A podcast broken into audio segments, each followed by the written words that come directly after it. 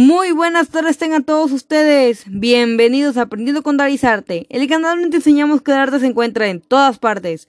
Mi nombre es Daniel Tolama, los voy a estar acompañando a lo largo de toda esta transmisión, donde nuevamente estaremos centrándonos y enfocándonos en el arte de aprender una lengua. En este caso, nuestro bonito y adorado español.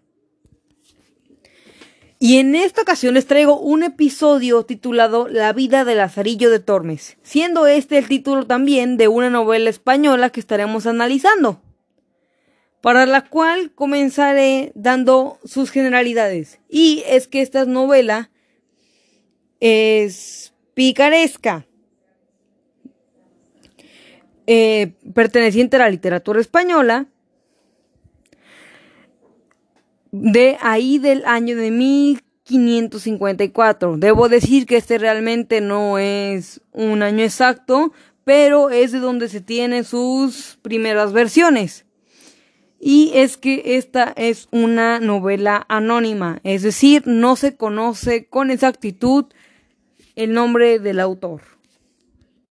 Ahora vamos a hablar un poquito de esta novela, haciendo una síntesis de nuestro primer capítulo, titulado El primer tratado. Al final de esta síntesis estaré yo dándoles un poco acerca de mi opinión y mi experiencia con el inicio de esta novela. Pero primero vamos a lo que truje. Y es que este primer tratado comienza contando la historia de Lázaro, de su vida desde pequeño, y nos dice cómo fue que surgió su nombre y esto es porque nació en el río Tormes. Entonces fue que se le dio el sobrenombre de Lazarillo de Tormes. A su padre lo mataron cuando él tenía ocho años. Su padre, Tome González, fue acusado de robo y obligado a servir a un caballero en contra de los moros. Durante esta expedición perdió su vida. Es por ello que al inicio del capítulo, al hablar de su padre, dice la frase que Dios lo perdone. Lázaro y su madre, Antona Pérez, se fueron a vivir a la ciudad donde ella cocinaba a los estudiantes y les lavaba la ropa a los mozos de caballos del comendador de la Magdalena. Ella comenzó a tener relaciones con un mozo llamado Saide, y Lázaro aceptó la relación entre ellos porque notó que él traía mejor comida a la casa. Luego nació el hermano mulato por parte de Lázaro, pero la felicidad les duró muy poco, porque Saide robó y fue capturado y azotado. Más tarde la madre conoció en un mesón a un ciego y pensó que Lázaro podía ser su guía. Y se fue con el ciego. El ciego era muy astuto y más que cualquier cosa le enseñó a Lázaro lo difícil que era la vida. Vivieron historias muy chuscas y trágicas. El ciego lo maltrataba y se reía de Lázaro apenas le daba comida. Cada vez que Lázaro intentaba coger algo de comida, el ciego lo pillaba. Una vez el ciego le aventó algo que le rompió la cara y los dientes, y ya nunca los tuvo. El ciego le dijo una frase que decía que lo que te dañaba también te podía curar, en tono de burla. Un día Lázaro estaba harto del ciego y cuando iban paseando Lázaro le dijo al ciego que había un charco, que tenía que saltarlo. El ciego saltó y se chocó contra un muro. Y así fue como Lázaro logró huir. ¿De acuerdo?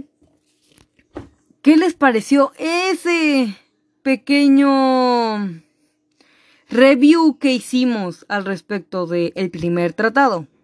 A mí personalmente me parece una historia muy interesante. Los capítulos que vienen a mí personalmente sí me llaman por leerlos. Pero ahora sí hablaré acerca de mi opinión personal y mi experiencia. Que es que personalmente ese tipo de lecturas están hechas en el español antiguo. Vamos a encontrar demasiadas palabras que son difíciles para nosotros. Para mí, generalmente que soy una persona que le gusta siempre leer este bastante y leer de manera fluida, suelo que cuando no encuentro una palabra trato de buscarla inmediatamente en el diccionario para ir agarrando el hilo del contexto en el que estoy y la palabra este trato de hilarla a mi secuencia, entonces llevar una lectura, como lo dije, fluida. Pero en este caso, ese tipo de lecturas tienen demasiadas palabras que para mí resultan bastante complicadas. Una de ellas fue asemilero, que es el hombre que cuida o conduce a Semila. El fernecer, que es cuando tienes que poner fin a algo, concluirlo, la, como fernecer las cuentas. Eh, también puede ser que tenga significado de morir, cuando pues tú llegas y finalizas tu tiempo de vida. O eh, de una cosa cuando termina. También una palabra que tuve como traba fue Solana y pues es un sitio o un lugar donde da el sol de lleno. Prolijo, que es cuando se lleva a cabo con detenimiento en los más pequeños detalles. Y la aceña, que es un molino harinero de agua situado con el cauce de un río.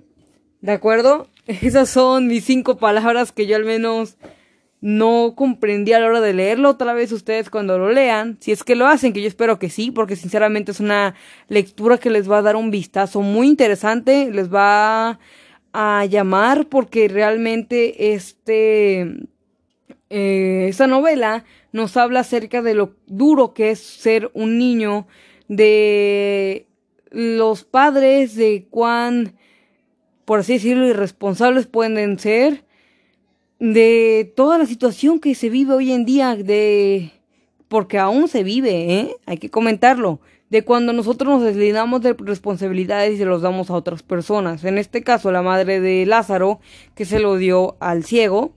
Y pues ella yo creo que lo hizo con buena intención. Tal vez de que tuviera alguna mejor vida, de que fuera educado mejor.